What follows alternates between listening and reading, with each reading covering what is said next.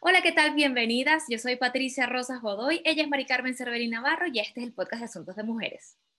Bueno, este podcast lo queríamos hacer desde hace tiempo porque el otro día nos pusimos a investigar sobre una cosa que se llama reencuadre.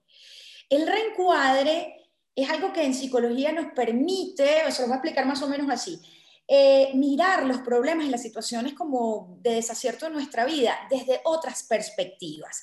Y tenemos a dos invitadas em, que tienen un programa muy especial y que son muy especiales para nosotras, que nos van a explicar cómo hacer eso, porque de verdad es algo mágico y transformador.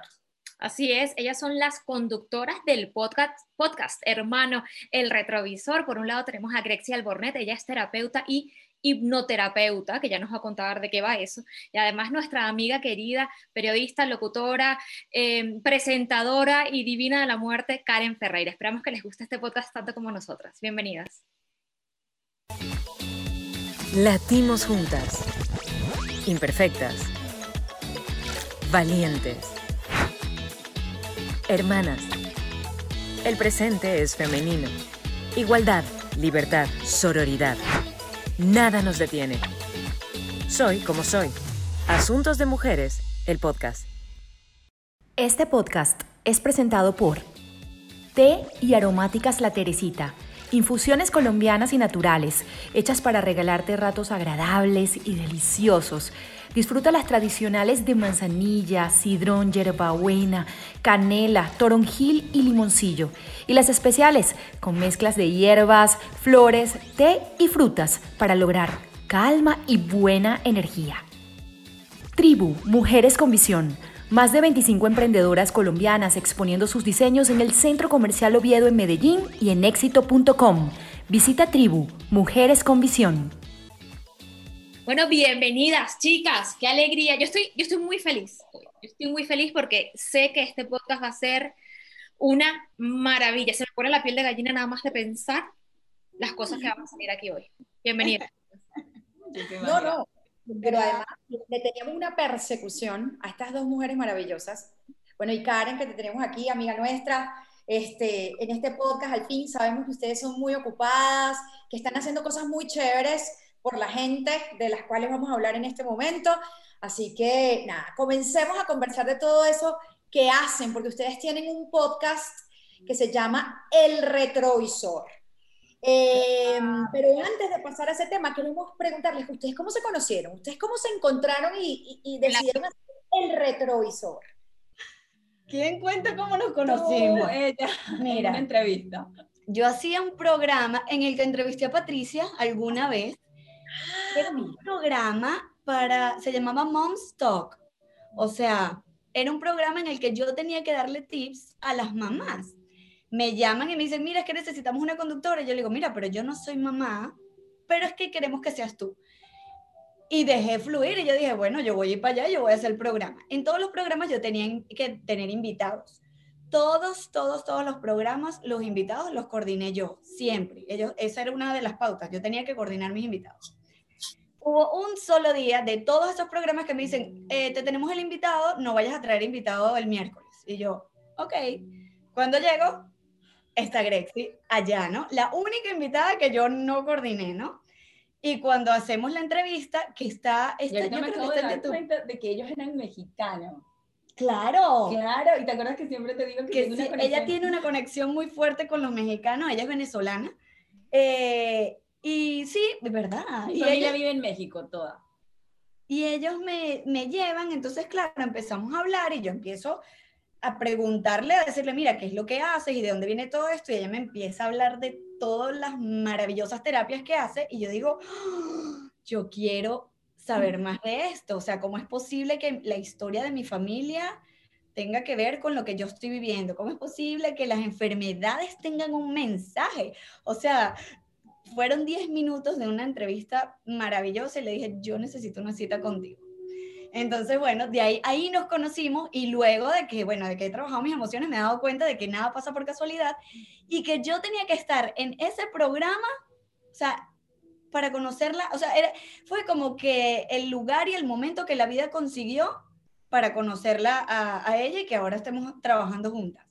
Pasaron como tres meses. Sí, mejor para que yo eh, hiciera la cita y bueno, y de ahí, y nos conocimos, pero nos conocimos así. O sea, fue súper loco porque fíjate que hemos hablado, hemos conversado y ella vivía en Caracas, en Los Naranjos, yo vivía en Los Naranjos, en Caracas.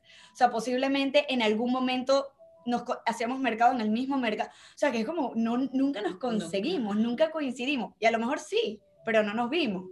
Entonces, bueno, nada, de esas, de esas maravillas de la vida que tú dices, si yo no hubiese ido ese día a ese lugar, mira, mi vida hubiese sido otra. Pero de ahí a, vamos a hacer un podcast para ayudar a la gente. ¿Qué pasó?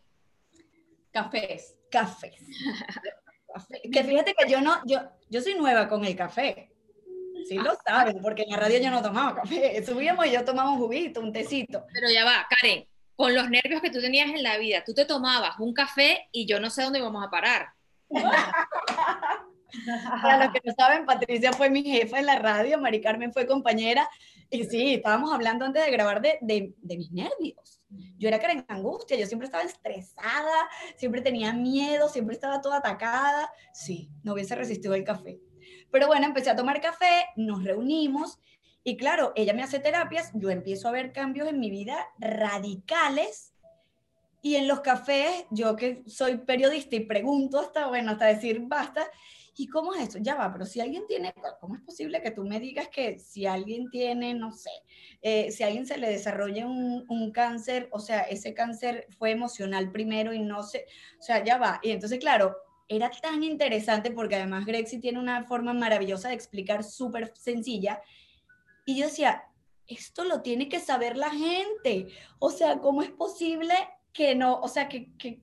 Entonces, claro, empezaba a compartirlo, la gente me decía, pero un poquito más, digo un poquito más. Entonces, le, ella tenía ganas ya de, de hacer como, sus padres son profesores, entonces, claro, ella tiene como que esa eh, eh, inculcada y me decía, yo también he querido hacer como que una escuela o algo para poder eh, dejar este, o sea, toda la sabiduría que, de las cosas que he aprendido. Entonces, bueno, nada, dijimos, bueno, vamos a hacer un podcast, que no es podcast como tal porque no está en podcast, está en Patreon, pero son porque clases. son clases.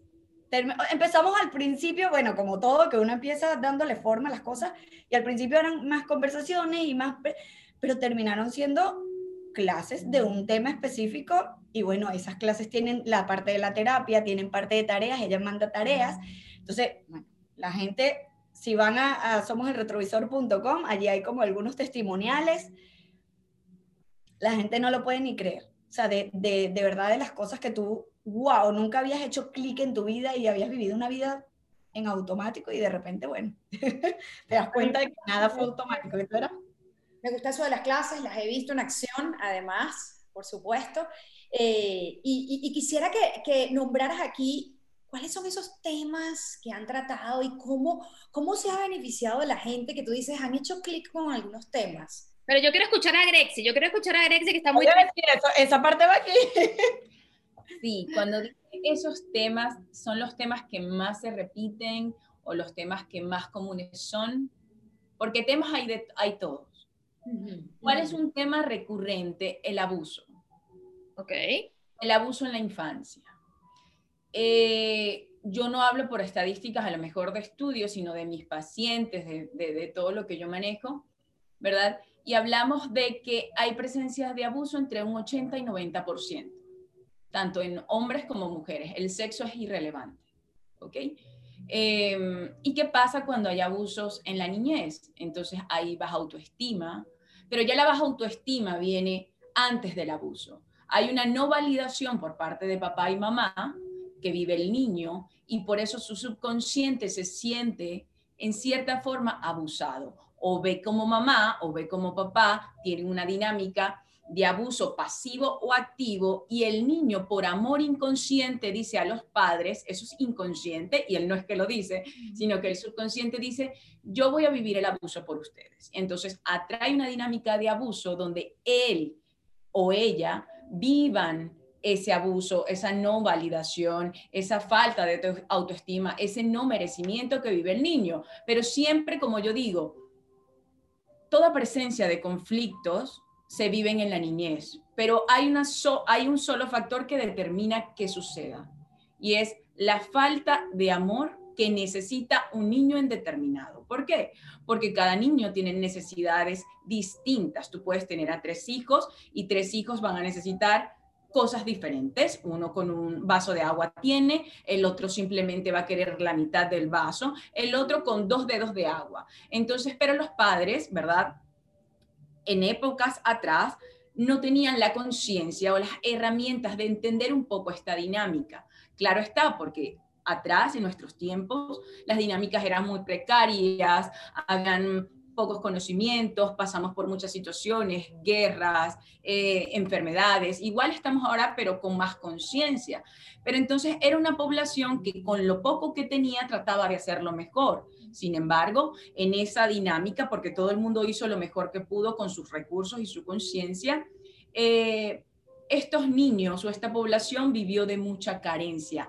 Carencia no hablo económica, porque lo económico no hace ese conflicto en el inconsciente de la persona como para vivirlo, ¿verdad? Como una patología o un conflicto en la adultez. Hablo de la carencia emotiva, que es cuando una madre o un padre puede tener presencia ante un niño, pueden validarlo, pueden escucharlo, pueden comprender cuáles son las necesidades básicas del niño, que siempre va a ser amor, lo demás viene después.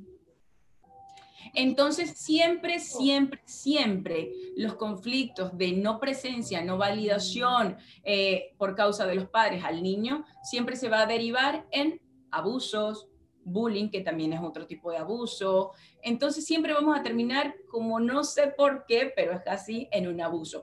Hablo siempre, hay algún terapeuta que me está escuchando, en mi experiencia, en mi población de pacientes, ¿ok? y no solo estamos hablando, también quiero dejar eso claro, de abusos sexuales, cualquier tipo de abuso en la niñez. Porque un puede. ser una no validación, la niña le gusta, no sé, un color brillante y la madre le dice, eso es horrible, no va de tal, la niña dice, ok, algo está mal en mí porque el, el, gran amor de mi vida piensa que yo esto no está bien y esto es lo que a mí me gusta, entonces mejor déjame matar esta parte mía para yo poder aceptada por ese amor. Entonces me mato yo, mato mi ilusión, mato mi personalidad, mato mi deseo por ser vista, por pertenecer a algo o a alguien. Y ahí es la base de todo, es la falta de la autoestima. Pero así eso es un abuso, evidentemente. Interesante, qué interesante todo esto, Rexy. Yo quiero que la gente sepa qué estudiaste tú para decirnos todo esto que nos estás diciendo, porque además hay una cosita que estábamos hablando antes de empezar a grabar que a mí me tiene fascinada. Cuéntanos un poquito sobre, sobre eso. ¿Qué has estudiado tú, Brexit? De todo. me encanta. Yo también. De todo. Pero las cosas que más visión me han dado han sido biodescodificación con la escuela de Christian Flesch, ¿verdad? Él es un maestro francés maravilloso. Eh, hipnosis clínica aquí en Estados Unidos, Em, he, estudiado mucho programación neurolingüística, constelaciones familiares, eh, especialización con niños más que todo, porque es lo que me ha dado la visión. La base ha sido esa. ¿Verdad? De la mano de profesores europeos que se basan en el estudio del comportamiento, más que todo en la parte traumática, conflictología en, en el niño, por así decirlo. En Venezuela estudié idiomas modernos, luego estudié relaciones internacionales en la central como maestría. Ese, ¡Mira! Exacto. Y luego ya después de ahí, como a mis 23 años, dije, claro, yo vengo en la etapa de la sanación desde muy pequeña. Vengo de familia sanadora, sanadora se llama, mis abuelos eran comerciantes, pero ellos tenían un grupo muy nuevo, ¿verdad? Que se le llamaba espiritualista. Entonces ellos eran como precursores de la espiritualidad en aquel entonces, donde no es que estudie, sino que estudiaban al ser como es parte de un todo, como espíritu, alma, mente, y aparte eran, eran miembros de algo que se llama una congregación, que se llama la congregación masónica, mi abuelo era maestro, grado, 33, entonces siempre, siempre, siempre estuvo esa, eso, desde que yo era muy pequeña. Mi abuela sanaba con las manos, siempre tenías que comprender que eso venía de otra vida, siempre tienes que estar este, con esto porque esto viene de aquí. Entonces fue muy común. Mi primer libro fue vidas pasadas de Brian Weiss, uno de los maestros de, de, hipnosis clínica, entonces a los 10 años, entonces ya entendía las vidas pasadas, ya entendía que no quería ser medium porque el que es medium vivía atormentado, entonces ya fue una dinámica que llegó un momento de mi rebeldía, que la etapa de la rebeldía es entre 2 y 16 años, que uno necesita hacer todo lo diferente a nuestra familia para poder encontrar en el exterior mi personalidad. Por eso esa etapa es tan importante de que el adolescente explore cosas que no hay en casa, para que luego pueda él decidir quién soy, qué quiero, a dónde voy. Y ese es el adulto que va a ser exitoso. Luego de mi etapa de rebeldía, que no quería saber nada de espiritualidad, ni de conciencia, ni nada, eh, por eso voy, me estudio idiomas y voy que quería, quería ser embajadora, qué sé yo. Después digo, terminé. ya se acabó la rebeldía. Dando sanación como desde los 18 años, todos los días. Qué maravilla. Cuando ella dice desde muy jovencita, es desde muy jovencita sin nada, porque esto es una criaturita. es de las personas que tú dices, el tiempo y la edad no tienen que ver ni con la sabiduría ni con la madurez. O sea, yo hablo con Grexy y siento que estoy hablando, bueno, ella siempre lo dice, que tiene muchas amigas de, de mayor, o sea, mayor, mayor. de mayor edad, pues, o sea, de sus amigas son mayores y yo digo, cuando yo hablo contigo, yo siento que eres mayor, pero es, es menor, tiene 32 añitos. Entonces digo como que, wow. me, me sorprenden, es que te, te, te, ves maravillosamente bien, pero, o sea, no es, no es por cómo te ves, sino que o sea, en persona, o sea, la, eh, su físico es muy joven, pero cuando la escuchas hablar, tú dices, esto es una persona muy sabia. Y muy sabio con muy joven, como que a veces en el cerebro no lo comprendemos, pero sí. pero es que cuando era joven no encajaba. Pero claro. bueno, es parte del todo. Pero sí, es súper, de verdad yo digo, wow, esto, esto tiene que ser o de otras vidas, o claro, que también viene desde muy pequeña trabajando. Viene, exacto, ya eso es un camino que el ser viene trabajando de, no sé si ustedes creen en otras vidas, pero yo sí, y de ahí parto mi filosofía. Eh, ya uno viene con una misión, ya uno viene con un camino y ya uno ha trabajado ese camino varias veces. Entonces, es por eso es que muchas personas ya tenemos muy en claro a qué es lo que tenemos que dedicarnos, ¿ok? Pero eso no es que pasa de casualidad. Y no es que una sola persona lo sepa, todos lo saben, solo que a algunos les da miedo por esa no validación, no me, no me validaron cuando pequeño, no me aceptaron, mi papá no estuvo, no me, pude, no me pude proyectar en él, mamá la vi sufriendo. Entonces, estas cosas desordenan la psique del ser humano. Entonces, yo no me puedo concentrar a lo que yo vine. Es como si me robaran mi identidad, me robaron mi libreto. Ahora yo tengo, es como la ansiedad, ahora tengo que ver cómo yo lidio con este desorden. Obviamente tengo que atacar esto y yo no puedo hacer lo que vine a hacer. Entonces, esa es la importancia de la parte terapéutica, de la parte de la comprensión, de yo sanarme, porque yo necesito estar ya organizada eh, a nivel de psique para ya luego descubrir quién soy y que hay muchos detalles en, en, la niñez. Bueno, yo he aprendido, por mi caso, Mari Carmen, que estaba preguntando que, qué cosas has comprendido, qué cosas te han, han cambiado y siempre que puedo lo, lo, menciono. Y es que la validación que uno dice, no, bueno, fíjate, en mi primera cita con Grexy yo le decía, no, yo tuve una niñez absolutamente normal, mis padres están casados, se quieren, se adoran, bueno, tienen sus peleitas de vez en cuando, pero mira mi niñez súper tranquila, o sea, no pasé por nada que yo, ¿sabes? Y la verdad no hay un evento marcado tan importante, pero por ejemplo me di cuenta que obviamente siempre sabiendo, ya, o, ya después de esto sabiendo que los padres siempre hicieron lo mejor que, que supieron hacer, pero que si hay heridas que se marcan porque no tenían como que el nivel de conciencia que quizás si tuvieran hubiesen hecho menos heridas. Mi papá, que es portugués, que mucha gente lo sabe, trabajó toda la vida 24/7. Mi mamá prácticamente iba con nosotros a todos lugares sola, porque mi papá siempre estaba trabajando. Entonces, claro, ella me dice, no, pero eh, por la patología, digo yo que no sé si son patologías, pero ella me dice, tienes una carencia de papá. Y yo, no, si mi papá está en mi casa toda la vida, yo, yo sé que mi papá, claro, y digo, por lo contrario, o sea, mi papá toda la vida ha trabajado y se ha desvivido por nosotros. Pero claro, había detalles importantes que era, no, no estaban presentes, claro. Y él entonces, bueno, de allí otra de las cosas que, que trabajan es como que el proyecto sentido, que es lo que dice Grexi, ¿a qué vas a venir o qué vas a venir a hacer? Y descubres cosas maravillosas. Entonces, preguntando con mis papás, mi papá viajaba de, de que sea la finca y todo eso, y empezó a viajar justo cuando mi mamá queda embarazada de mí. Entonces fue como, ¡Ah! mi papá no estuvo durante el embarazo mucho tiempo, o sea, empiezas a entender un poco de tus carencias y de tus cosas. Igual pasaba con mi mamá, por ejemplo, yo cuando me enfermaba, mi mamá, como un mecanismo de defensa, y siempre lo cuento, ella no trataba de restarle importancia. Era tipo, ya te di una medicina, ya se te va a quitar, ya, no podemos hacer más nada. Como para que yo viera que no estaba preocupada y quitarle un poquito de importancia.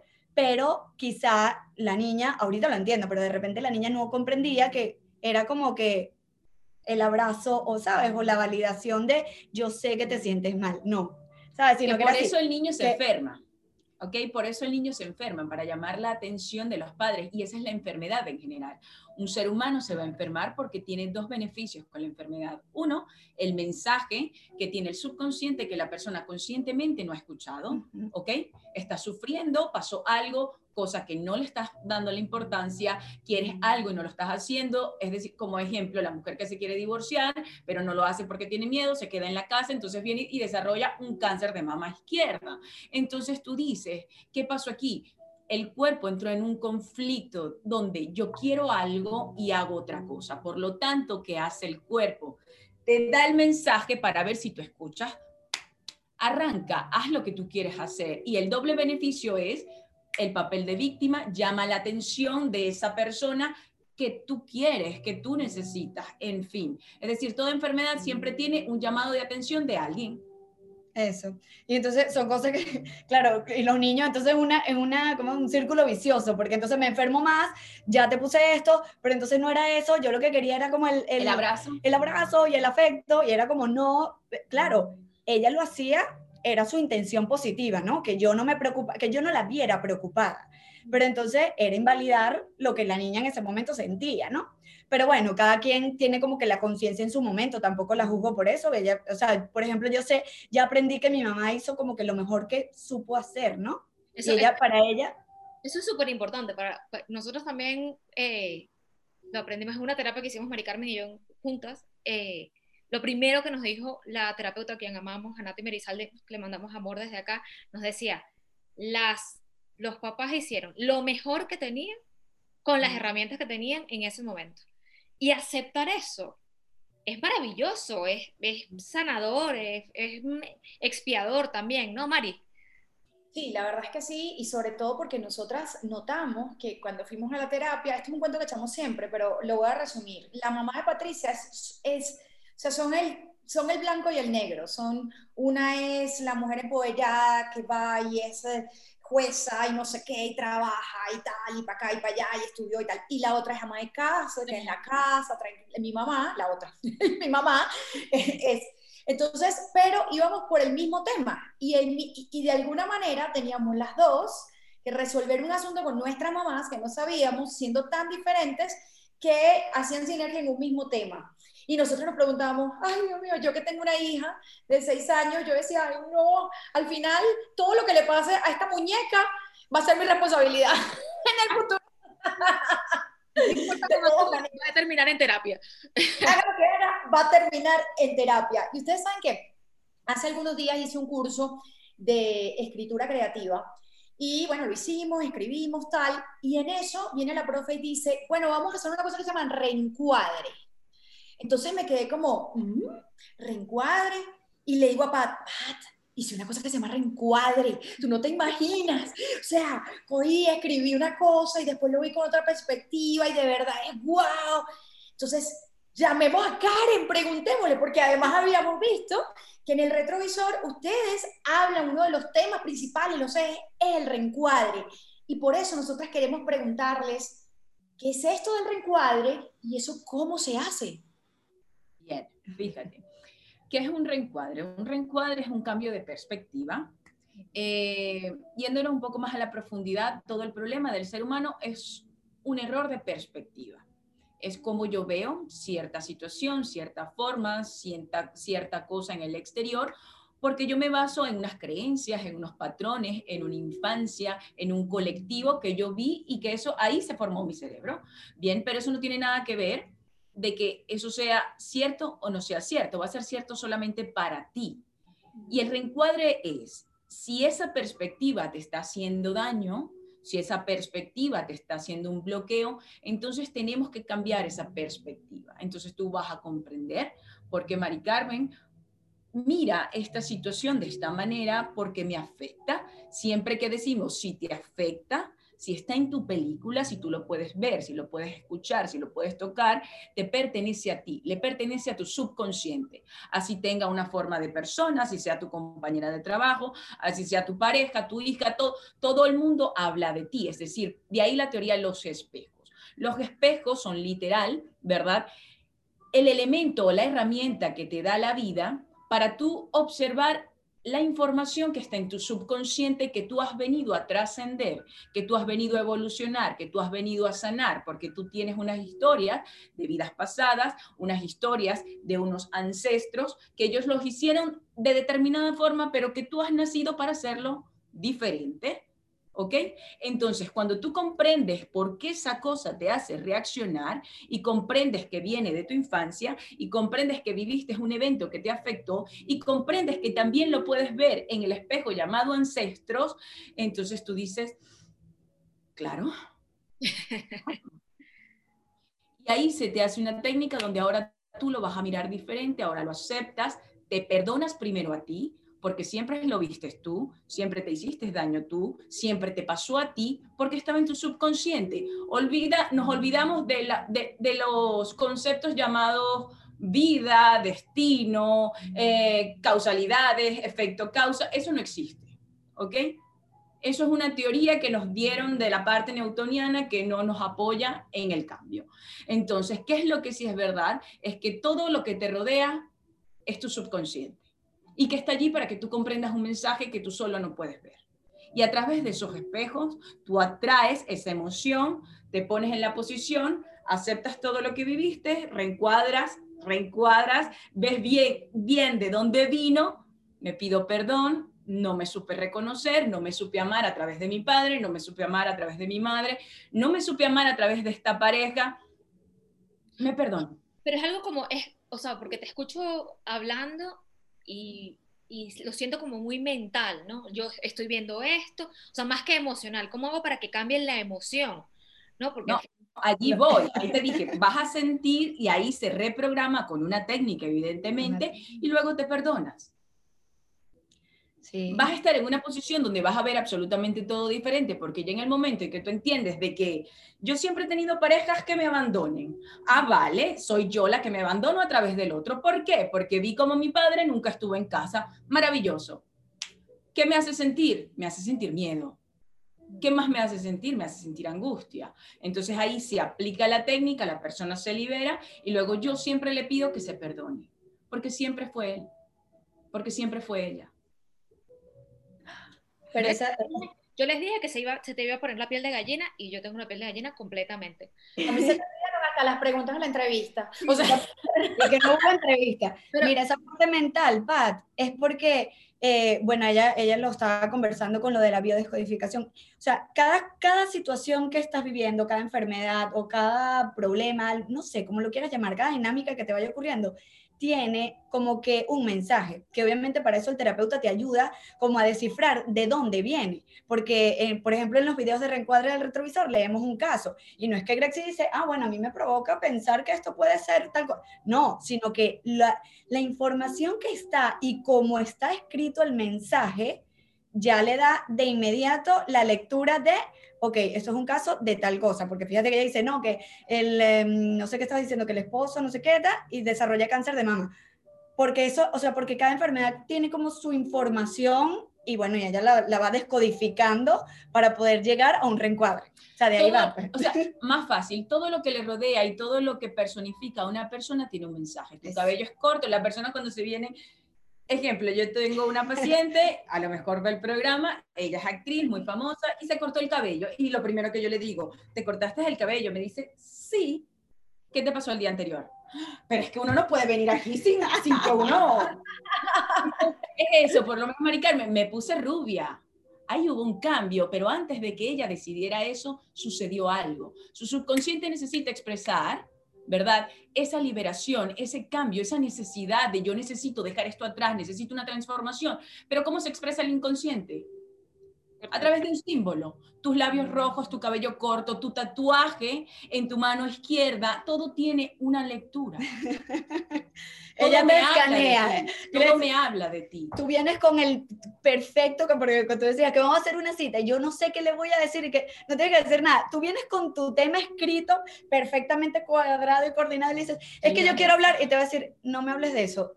¿Por qué te hiciste ese tatuaje? Y es como, Grexi, pero te quiero contar Dime, y además, o sea, yo voy a saber por qué me lo hice. a ver, te lo juro, Mari Carmen, que llegas a saber por qué te lo hiciste. Siempre. Siempre. Vamos a aterrizar un poco esto para la gente que nos está viendo. Dice, yo quiero un ejemplo concreto de un reencuadre. Un ejemplo que ustedes hayan experimentado, vivido, que hayan ayudado a la persona eh, a través de esta técnica. A ver. Ay, podemos reencuadrarte, Pat, alguna, alguna cosa. Pero ¿por qué? No sé, se me ocurrió. se me ocurrió, se me ocurrió. Bueno, Pat, ¿tú cómo te caracterizas? ¿Control? La palabra control. Claro, sí, sí. Claro, dice claro. Bien, claro. Bien. ¿Por qué necesitas controlarlo? ¿Por qué? Yo te lo voy a decir, no me lo tienes que decir. Para que las cosas no se salgan de, de, de control. Entonces, cuando tú fuiste niña en tu infancia, ¿Qué situación vio, esa niña que le afectó que se salió de control? ¿Qué vio? Papá, mamá, ¿cuál fue la dinámica? ¿Qué se salió de control en casa? Eh, supongo que el divorcio de mis papás. ¿Ves? Claro que hay un divorcio, evidentemente. Por eso la niña necesita controlar, porque si yo no controlo, las cosas se pueden salir de control. Como cuando yo fui niña, no pude controlar, no tuve la capacidad, pero cuando yo soy adulta, sí que voy a controlar, porque esto me jodió la vida, esto me afectó a mí. Bueno. Y es comprender esto. Controlo, que después llega el mundo y es el que es y no puedes controlar y te frustras y ahí entra la... Porque ahí está la dinámica de la vida. Todo se tiene que descontrolar para desmontar tu control. O sea, mientras más controles, más, va a persistir el descontrol. ¿Sí me entiendes? es un juego más claro contigo misma. ¿Y ella cómo reencuadra eso? O sea, digo, ella porque estamos hablando de este tema, pero ¿cómo, o sea, es que hay que hacer allí? ¿Hay que hacer algún ejercicio? Ahí yo me meto en su subconsciente con la hipnosis. Ah, ¿ves? Eso es de lo que yo quería hablar. De la hipnosis. Claro, porque es la técnica que yo necesito llevarte atrás en el tiempo, pero tengo que ponerte en un estado en el trance para que tú me vivas ese momento presente. Tengo siete años, es de noche, veo como mi madre le lanza un plato a mi padre y sabes qué, siento rabia. Y siento esa rabia. Y ahí es donde me meto y ahí te la saco y entonces después te, tú te despiertas y me perdono. No me interesa controlar más nada en la vida. Pero es, es, yo sola no lo puedo hacer.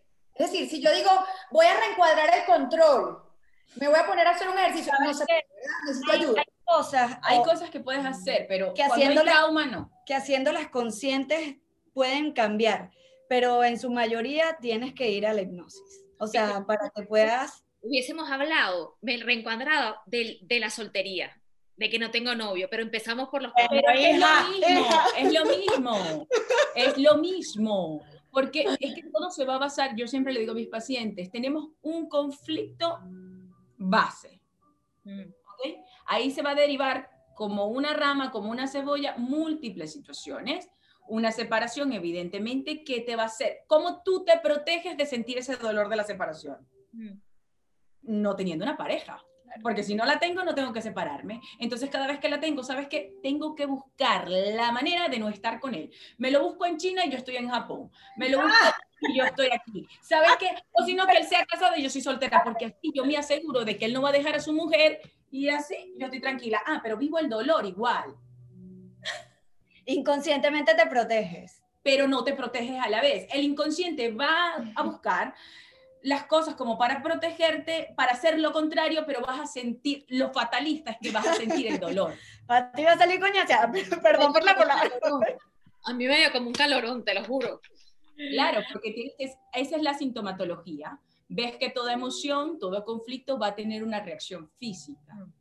Y si de ahí se derivan las enfermedades. Mm. Que son muchas. Que son muchas, que son sí. es, que, es, que, es eso, de ahí derivan las enfermedades, porque el cuerpo físico, tanto eh, eh, conflicto que no se ha podido gestionar acá, que no se ha podido resolver, que no se ha podido ver, el cuerpo dice, yo necesito, hey, o sea, yo necesito enfermarme porque hay cosas que no han salido de acá. Entonces de ahí vienen problemas de infinitos, infinitos. Desde, bueno, no sé, ya se porque... Karen Cuando yo conocí a Karen, yo esto siempre lo digo, Karen, ¿cuál es yo tengo un problema con el chocolate. Yo me he reído, que yo siempre lo cuento. Yo decía, yo soy adicta al chocolate, necesito que me ayudes a no ser adicta al chocolate. Y Grexi que aquí viene gente con tanto peo. Pero yo sabía que ese chocolate traía un gran problema. Y entonces, incluso los temas de lo que hablábamos, de mi mamá, por ejemplo, sea, el, el afecto que hace, ella me dice, ¿qué hace el chocolate? Y yo, bueno, el chocolate es dulce. Endulza. Entonces, ¿por qué necesitas endulzarte? O sea, no es la adicción al chocolate realmente, sino qué pasó que tú necesitas endulzarte. Fue ese, fue ese amor, ese afecto que la niña nunca tuvo. Y ahí cuando tú se lo dices a la persona, la persona se desmonta, se da cuenta que en verdad le ha hecho daño, que en verdad se ha hecho daño.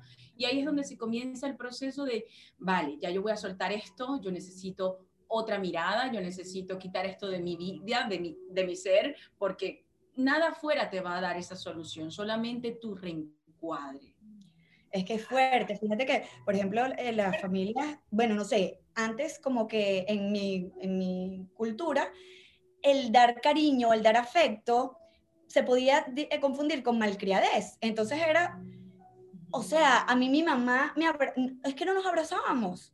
Yo le decía a Grexi, mi mamá me abraza y es como, ¿qué es esto? Eh, ¿Qué está pasando? Que mi mamá me está... Y claro, mi mamá ha venido también a terapia con Grexia, ha aprendido mucho del retroceso. Y ahorita como que ya fluye más el abrazo. Pero yo le decía, ¿por qué me siento así cuando me abrazo? Y me dice, coño, porque si de niña no lo tuviste, ahorita duele. O sea, es como... Lo que no tuvimos de niño y cuando lo vivimos de adultos nos duele. Por eso es que la primera etapa es de acercar la distancia emocional entre el adulto que soy y el niño que fui. No primero voy a comprender que mis padres no tuvieron la herramienta y que yo lo tengo que perdonar. No, no, no, eso va a ser el último paso. Porque si yo no me valido a mí, estoy haciendo la misma paja que he vivido toda la vida, no validándome lo que yo siento, no validando lo que yo soy. Entonces, lo primero que hacemos es, sí, me jodieron la vida, sí, me sentí mal, sí, no me amaron como yo necesitaba que me amaran y ahí se empieza el proceso. Pero nunca vamos a ir a comprender a papá y a mamá mm. sin antes validarme yo, porque papá y mamá son unos espejos, simplemente también. La lectura se hace aquí, porque tú eliges un padre, una madre, unos abuelos que te van a ayudar con el tema de pila. Terminamos la lección. Pero entonces les quiero repreguntar esto porque sigo con mi curso, porque yo hice unas preguntitas y todo. O sea, decía, por ejemplo, entonces quiere decir que esto no funciona tanto. No sé, acepta lo que sucedió, amplía tu punto de vista, sustituye el problema por una oportunidad, amplía tu perspectiva temporal. O sea, tuve que rellenar como esos rengloncitos con un tema determinado. Y ella decía a la hora del curso, esta es una manera en la que ustedes pueden hacerse autorreencuadre, pero lo que estoy entendiendo ahora mismo que es que eso no es suficiente, que hay que hacer unas cosas mucho más profundas, ¿cierto? Es decir, esto podría hacer que uno vea las cosas como con una perspectiva, pero no sana el problema de raíz, ¿cierto? Claro, porque fíjate, para tú en realidad hacer un cambio de perspectiva, ¿a quién tienes que ver? Cuando se va la luz, ¿qué sucede? Cuando falta la calefacción, ¿qué sucede? Si recordamos que es mi subconsciente expresándose, es porque evidentemente si falta luz o necesito mirar diferente, es porque yo necesito ver algo en mi interior realmente como fue. Que a lo mejor puede ser que lo recuerdo y a lo mejor no, porque el subconsciente bloquea. Entonces, para yo poder permitirme ver, ay, es que todos los días son maravillosos, ay, que esa cantaleta, ¿verdad? Yo en verdad necesito liberarme de ese dolor, del por qué yo no veo el día maravilloso, porque hay una tristeza muy profunda en mí. Eso yo siempre lo, repetía de, muy joven. Yo decía, pero ¿cómo la gente piensa? Y eso como a mis 15, que a la gente se le va a quitar una depresión diciéndole, no te sientas mal. Eso me parece insulto. Por eso es que yo me fui a lo profundo, porque yo dije, no le digas esa vaina a una persona que se siente mal, porque al contrario, el inconsciente lo rebota. Hay que meterse en ese pasado, hay que validar esa historia, hay que sanarla esa historia, hay que acompañar a esa persona y ahora que tú te perdonas y que ya no sientes la emoción, ahora sí te puedes decir, ¿sabes qué? Me doy una oportunidad de verlo diferente. Ahora comprendí después que sané que mi madre no tuvo madre quien la amara, por eso no supo ser una madre. Entonces también soy benevolente con mi historia y con la de ella. Soy más empático con las historias. Sé que cuando una persona me entrega un café de mala gana, ya no critico u opino o juzgo esa actitud. Ya sé que algo detrás de esa actitud está pasando. Ya sé que a lo mejor tiene un hijo enfermo, ya sé que a lo mejor se está separando, ya sé que a lo mejor hay un sufrimiento detrás de esa actitud. Entonces ya no vivo las cosas desde la crítica, desde el rechazo, no ando reaccionando con la gente ni diciendo que la gente pita duro y molestándome y haciéndome daño a mí, porque ya comprendo las cosas como son. Y ese es el cambio de perspectiva. Claro, ahí está el reencuadre, pero fíjate que ahí es donde dicen que el tiempo, como que el tiempo no existe, porque las heridas están siempre presentes aunque hayan pasado no sé cuántos años. Por eso tú puedes hacer el reencuadre, pero la herida está ahí. Y por eso cuando ves un elemento de algo que te hizo daño, un elemento que estuvo presente, que tú no lo tienes consciente, pero en ese momento estuvo en una pelea. Fíjate que, no sé, yo, bueno, no sé, de repente el café a mí no me gustaba porque en las mañanas mi papá no se paraba de muy buen humor. Entonces, el olor del café en las mañanas en mi casa era tensión. ¿Sí mm. me? Entonces, no, café no o sea, fíjate que es el elemento, pero porque está presente siempre, hasta que entras a hipnosis, lo sanas. Pero, nuestro, siempre hay que ir. Nuestro presente es el pasado del futuro. Es decir, como yo me adelanto a la situación para no generar heridas del, que, van, o sea, que van a ser mis heridas que se van a presentar en el futuro. De Patricia Control. Hola, Control. Hola, Control. yo te comprendí, no te Pero, pero yo entendí. Cuando yo me quiero anteponer a algo para que no suceda algo, ahí evidentemente hay un miedo todavía, ¿correcto? Porque si no hubiera... en la vida. O sea, porque claro, todas las situaciones que vivimos cuando éramos pequeñas. Y ese es el problema que estamos viviendo todavía con las heridas del pasado, porque como el cerebro siempre va a guardar más lo negativo, porque así está hecho, ¿para qué? Para que biológicamente él te pueda preservar la vida. Es decir, él va a guardar las improntas negativas para evitar que tú te lances por el metro, tú agarres y te comas ese hongo venenoso, para que, porque esa es su función. El cerebro va a funcionar de esa manera. Bien, entonces todos esos eventos negativos los voy a guardar muy bien para luego así tú comiences a comparar absolutamente todo lo que vivas y me lo compares con esto para que no lo vivas igual, pero siempre vas a estar en pro a reactivar esta herida, porque si hay algo que es un poco más allá, más profundo todavía más, es que lo que yo no he podido resolver, lo que yo no he podido perdonar, se va a repetir una y otra vez, una y otra vez, una y otra vez, un poquito más grande, un poco más grande, un poco más grande, para que yo trabaje un valor. Porque a eso vino el ser, a esta vida, a esta encarnación. Puede ser el perdón, puede ser el desapego, puede ser el amor, puede ser la valentía, si yo estoy cuidando del futuro, es porque tengo todavía una identificación con el pasado. Y cuando yo me identifico con mi pasado, yo voy a ver todo lo que me rodea en base a ese pasado y como yo lo veo, voy a reproducir ese pasado y voy a llamar dinámicas, situaciones y experiencias que me muestren ese pasado o esa herida.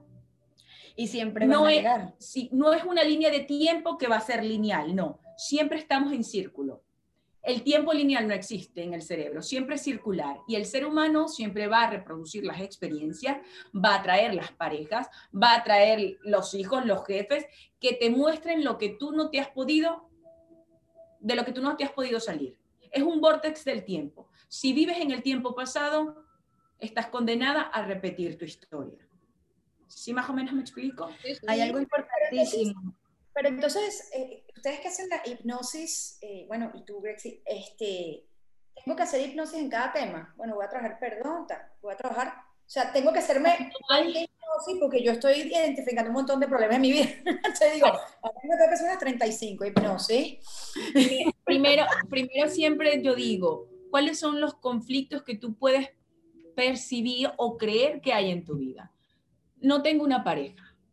Eh, quiero ser mamá y no salí embarazada o no, no soy mamá pero nunca quise. Entonces ahí es donde tú te tienes que cuestionar si el sentido biológico de una mujer es ser madre, que de, de, positivo tiene que yo no quiera hacer. Hay un conflicto, evidentemente. Entonces siempre voy a cuestionar lo que sucedió en mi vida, lo que no sucedió, las cosas que yo quiero mejorar, pero que yo no puedo. Entonces es donde me dice, Grexi, ¿sabes qué? Entra en juego porque yo con esto no puedo. Tengo 10 años trabajando en lo mismo, no cambia mi cosa.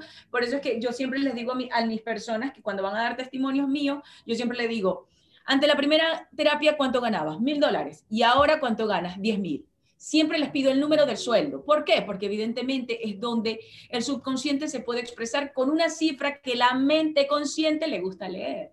Porque al consciente le encantan los cifras, las estadísticas, qué dicen las mujeres, qué dicen los hombres, y en ese rollo de la separación se la pasa. Y porque la escasez también es un síntoma, igual que una enfermedad. Todo, todo tiene que ver con tu subconsciente. Ahora, lo que, lo que ella explica y siempre explica muy bien es que uno dice, bueno, yo tengo una pareja que no me gusta y yo no aguanto esto y yo lo mando para el carrizo. Y entonces, ajá, lo mandaste para el carrizo y eso está muy bien, pero te va a llegar otro escenario un poquito más fuerte. Yo le digo que la vida para uno es como el, como el umbral del dolor, una prueba de umbral del dolor. Y que bueno, te estoy dando mensaje, ¿lo viste? No, súbele un poquito, ok, dale, quítale esta pareja, pero tráele una más fuerte. ¿Viste esto? No, ok, dale, sácale esta pareja entonces, pero viene una más fuerte. Tú dices, coño, pero es que yo no tengo suerte y cada vez es peor la cosa necesita que sea peor para que sanes lo que no has sanado desde, la, desde el primer estímulo. Cuando yo entendí eso, dije, es que yo no exhibo, o sea, no, no, ¿cómo se dice? No saco más nada de mi vida. Me meto ahí. ¿Qué pasa con esto? ¿Crees que no lo, lo vas a dejar pasar y vas a esperar otra experiencia nueva? No, no, no, no, no, no, no, yo no quiero nada más fuerte. Vamos aquí, vamos a meternos aquí. ¿Qué pasó aquí? ¿Sabes? y es maravilloso porque agarras cada situación de tu vida para para conocerte, para entender. Es que todas las situaciones de la vida se dan para eso. Lo que pasa es que nos criaron con otra perspectiva. Fíjense que es un error de perspectiva. Chicas. Nos criaron que, que, yo voy a trabajar, yo voy a ser mamá y que es, ya, ya. No, no, no. Todo es una lectura para ir adentro y evolucionar. Por eso existen las reencarnaciones, porque vas un escalón más arriba, un escalón más arriba, un escalón más arriba. Mira, cuando nosotros empezamos, no sé si lo dijimos eh, grabando o antes, yo le dije a ella, bueno, porque es que nosotras hablamos mucho. no, yo, tengo, yo tengo una hora, que es que no quiero ni abrir la boca. ¿Sabes por qué? Mira, Patti, a veces nosotras grabamos programas y, oye, Grexi tiene todo lo que ha estudiado, todo lo que ha aprendido y toda la experiencia con todos los pacientes. Hay programas, yo los edito, que yo los veo y yo digo, pero yo no hablé, y no porque yo necesite protagonismo. Y ella me dice, pero ¿cómo vas a hablar, hija, si estás procesando? Hay programas que yo me quedo viendo la mesa. Tu, tu subconsciente va haciendo... Estás procesando. Entonces no, puede, no, no pueden ser dos cosas a la vez. Estoy en proceso, normal, ah, después del programa a lo mejor te dé un poquito de, de runny nose, o a lo mejor te, te sientas un poco con escalofrío. Dolor de cabeza. Algo, algo tu subconsciente dijo es cierto. Algo agarró y se queda.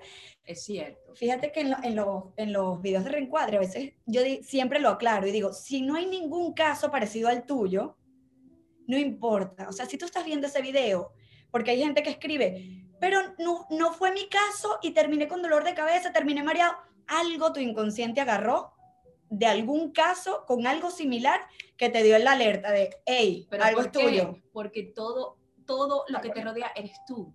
Si tú lo escuchas, si tú lo ves, si tú lo hueles, si tú lo tocas, es tuyo. La noticia que te hizo ruido en la mañana que viste, que dijiste que a lo mejor el presidente de China, que no es mentira, que es mentira, perdón, o el presidente de tal, me parece nefasto, es tu opinión, ¿verdad? Y esa opinión viene de un pasado. Entonces, ¿de ¿a quién le pertenece esa reacción? A ti. Por eso estás viendo esa, esa noticia. Por eso te tocó pasar por ese almacén mientras esa señora pasaba por ese lugar, para que tú comprendieras algo de ti. y dejemos de victimizarnos. El lunes yo tenía cita con Grexi, porque además ella me hace terapia. ¿Qué pasó por aquí? La tormenta y cerraron la oficina, cerraron todo. Pospuesta mi cita. Y yo digo, no es, el, no es la tormenta, no es la mala suerte, no es mi inconsciente saboteándome porque sabe que huyéndole a, la terapia que me va a hacer, que yo sé que me iba a hacer. Entonces ya ella entra en reflexión, ya ahí ella entra en reflexión. Ya no me molesto con el tiempo, ya no me molesto con esta que no me llamó, ya no me molesto que con todo el mundo que yo trabaje siempre se retarda. No son ellos. Soy yo que necesito dejar de controlar, por eso siempre la vida me va a poner personas que me lleguen tarde, porque yo necesito comprender ¿Por qué tengo que controlar? Para no caer en descontrol, porque el descontrol me hace daño. Pero mientras no sueltas, se sigue descontrolando todo. Por eso tú dices, pero es que después llega la vida y, claro, cuando ya haces la lectura, se acaba. Cambias la, cambias la forma de, o sea, sueltas el control y todo se controla solo. Y dices, ¿qué es eso? Ahí es donde ocurre la magia que tú dices, ¡Ah! esto es mágico, es literalmente mágico. Es así. ya el esposo de ella dice, y ese soy yo. y esto soy yo misma que me estoy poniendo esto. No, ya él sabe. Entonces a veces cuando me molesto o algo, y me dice, revísate, ¿qué, qué pasa? Y yo, ¡ay! Porque le dije que siempre soy yo, no tú estás calladita, tú estás calladita, ¿qué pasó? Yo, yo, ¿Quién? ¿Yo? No, no, yo estoy escuchando y procesando. Yo estoy escuchando y procesando. Maravilloso, maravilloso. estoy, estoy sin palabras, chicas. Eh, y me da muchas ganas de verdad de saber más de ustedes y que le digan a la gente dónde las pueden. Primero, háblenos del retrovisor, luego de las terapias de Grexi y cuántas, cuántas, dónde firmo para hacerme la hipnosis. Todo eso es. Queremos eso fue lo que yo le dije a ella la primera vez que la entrevisté, y que dónde y cuándo me suscribo. Nosotras tenemos página web que es somoselretrovisor.com. Ahí puedes ver el Instagram. En el Instagram hay clipsitos de cada programa, de los videos de reencuadre, de, o sea, clipsitos que, que muestran un poco de qué va el programa. Em, por allí también pueden agendar cita con Grexi. Dicen agendar y ahí te va directamente a la página de Grexi si quieren hacer una, una terapia individual más abajo se pueden suscribir al Patreon. Para los que no conocen Patreon, es una plataforma eh, donde tú te suscribes y pagas por el contenido que quieras ver. En Patreon tenemos terapias, tenemos tareas, eh, hay como, porque son más como clases, o sea, tú te suscribes y prácticamente estás viendo una clase. Todos los, los Patreons que tenemos prácticamente, o sea, ya van estudiaditos y ellos van con su cuaderno, ya no hacen anotaciones, tal cual porque sí, o sea, porque son cosas, bueno, súper interesantes. Eh, y en Instagram, bueno, ya está como Grexi Albornet, yo soy Karen Ferreira Soy, y nada, por allí vamos poniendo como toda la información de, todas las cosas que hacemos. El retrovisor es un programa terapéutico. Eh, bueno, yo, yo, mm, mi rol en el retrovisor es prácticamente como eh, hacerles preguntas que yo siento que pudiese hacer el público y traducir un poco hacia la parte terrenal, por eso yo me voy hacia lo coloquial a veces, que hacia lo coloquial, eh, cosas que Greg se explica, Greg se explica igual de una forma muy maravillosa, y es una dinámica divina que tenemos. Hay una, un tier en, en el retrovisor, que es el tier diamante, que ellos están en transmisión en vivo con nosotros. Entonces hacemos interacción, yo voy leyéndolos también, mientras Greg va hablando, voy viendo si alguien tiene alguna pregunta, que de repente a mí no se me ocurrió porque estoy procesando, que a veces pasa, y, entonces vamos como haciendo una interacción. Y en los videos de reencuadre, los chicos del tier de diamante están en Zoom. Y entonces hacen esta dinámica que estamos haciendo nosotros con ustedes, o la que hizo Grexi con Patricia, así. O sea, viéndote. Eh, y bueno, porque para ella es importante tú gestos hacia dónde mir. Es, es increíble, pero Grexi a veces me hace una pregunta y yo digo, pero poker face literal, porque es que si miro hacia arriba, ella ya sabe qué pasó si miré hacia si miro hacia abajo, y me dice, ¿por qué bajaste la mirada? Y, es como, no, no la bajé, no, sí, sí la bajé, ¡ay, coño, sí! Claro, porque te delata el inconsciente, o sea, siempre tu, tu cuerpo te va a delatar lo que tus labios y tu boca no están diciendo conscientemente. Qué maravilla, qué maravilla. Pero si quieres agregar algo del retrovisor. No, está bien, está perfecto. Cualquier cosa estamos aquí para apoyar, para ayudar, porque la teoría es que si mientras más sanos están todos, más sano también estoy yo, porque recuerda que yo soy parte de ti, porque a través de ti me veo yo, entonces tú eres importante para mí. Cuando yo sano, sana un espejo, y cuando un espejo sana, sana mi subconsciente, y la teoría es esa, que si sanamos todo, entonces podemos hacer un mejor mundo, una mejor comunidad, somos más empáticos, ya nos criticamos, ya nos juzgamos, tantas cosas que se derivan de esas creencias, de esos patrones, que es lo que ha hecho que nosotros nos sintamos separados, que tú tienes un sexo, que tú eres vegano, que tú eres carnívoro, y no pasa nada, porque utilizamos todas esas cosas diversas, porque al fin y al cabo son una forma que, ¿para qué? ¿Para unirnos? No, lo usaron para desunirnos. Entonces, en todo el mundo hay que comprender que todo siempre está bien. Lo que está mal es cómo yo leo eso que está sucediendo, cómo yo me siento acerca de eso y cómo yo hago sentir a los que me rodean. Y ahí, cuando yo sano y sanan ellos, entonces hacemos un milagro entre todos. ¿Sabes qué es maravilloso? Que cuando hacemos las terapias en el programa, hay personas que sí me han preguntado como que, pero ¿cómo se hace una terapia en un programa si yo tengo un problema y Patricia tiene otro y Mari Carmen tiene otro?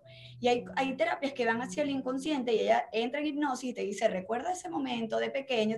El momento de pequeño de Patricia no es el mismo momento que yo estoy teniendo yo en mi mente ni el mismo momento que está teniendo Mari Carmen. Entonces hay terapias que funcionan muy bien en conjunto y que cada quien está en su película y te dice cómo te sentías en este momento. Y bueno, va haciendo como que toda la técnica, pero cada quien, que bueno, nosotras tres que hicimos radio, sabemos cómo funciona el, teatro, pues, de, que te están diciendo algo y no es lo mismo lo que tú te estás imaginando que lo que tú te estás imaginando, y Grexi lo sabe porque entra el inconsciente. Entonces, no funciona perfectamente porque cada quien está dentro de su película, en ese momento que le causó dolor, en ese momento que son diferentes y se sanan porque están en hipnosis. Entonces, mira, es una herramienta maravillosa, maravillosa para que las personas sanen sus emociones. Te lo digo bueno, pues, no se vayan, porque cuando dejemos de grabar, vamos aquí a hacer una sanación. Mentira. vamos a hacer una sanación de una vez. Chicas, yo de verdad me quedo callada porque las estoy escuchando, estoy procesando, estoy pensando, algo está moviéndose en mí. A todos los que, a todos y todas los que nos están viendo y escuchando, recuerden, que todos nuestros podcasts, nuestras entrevistas, ¿ok? Porque son podcasts y entrevistas grabadas de esta forma, están en nuestro canal de YouTube. Les pedimos que se suscriban a nuestro canal de YouTube porque ahí tienen material para tirar para el techo de, todas las, de todos los temas posibles. Y si quieren entrar a Patreon, lo pueden hacer porque allí vamos a tener también esas transmisiones en vivo en las que ustedes pueden interactuar con nuestras entrevistadas para hacerles preguntas, para hablar con ellas y también eventos y conversatorios con diferentes personalidades que nos van a estar dando herramientas y nos van a estar dando pues consejos y ayudándonos y conversando, así como esta conversación que tenemos ahora mismo. Una conversación que nos permite reflexionar internamente a veces sin decir palabra de cosas que tenemos pendientes o que tenemos que hacer. La verdad es que estoy eh, agradecidísima a este podcast y espero que lo hayan disfrutado tanto como nosotras. Pat, Muchísimas gracias, Grexen. Muchísimas gracias, Karen. Te quiero mucho. Me encanta verte bien, realizada, haciendo cosas maravillosas. A Karen la conocemos desde hace 400 millones de años. Hemos desde chiquita. Desde chiquita, de verdad, hemos crecido todas juntas y, y, me encanta pues que nos podamos juntar este ratito para hablar de cosas tan maravillosas como esta. Y a todos ustedes, nos vemos la próxima semana. Esperamos que esto les haya servido tanto como a nosotros. Bye. Gracias por la invitación. Este podcast es presentado por Té y Aromáticas La Teresita, infusiones colombianas y naturales, hechas para regalarte ratos agradables y deliciosos. Disfruta las tradicionales de manzanilla, sidrón, hierbabuena, canela, toronjil y limoncillo. Y las especiales con mezclas de hierbas, flores, té y frutas para lograr calma y buena energía. Tribu, Mujeres con Visión más de 25 emprendedoras colombianas exponiendo sus diseños en el Centro Comercial Oviedo en Medellín y en éxito.com. Visita Tribu, Mujeres con Visión. Asuntos de Mujeres, el podcast.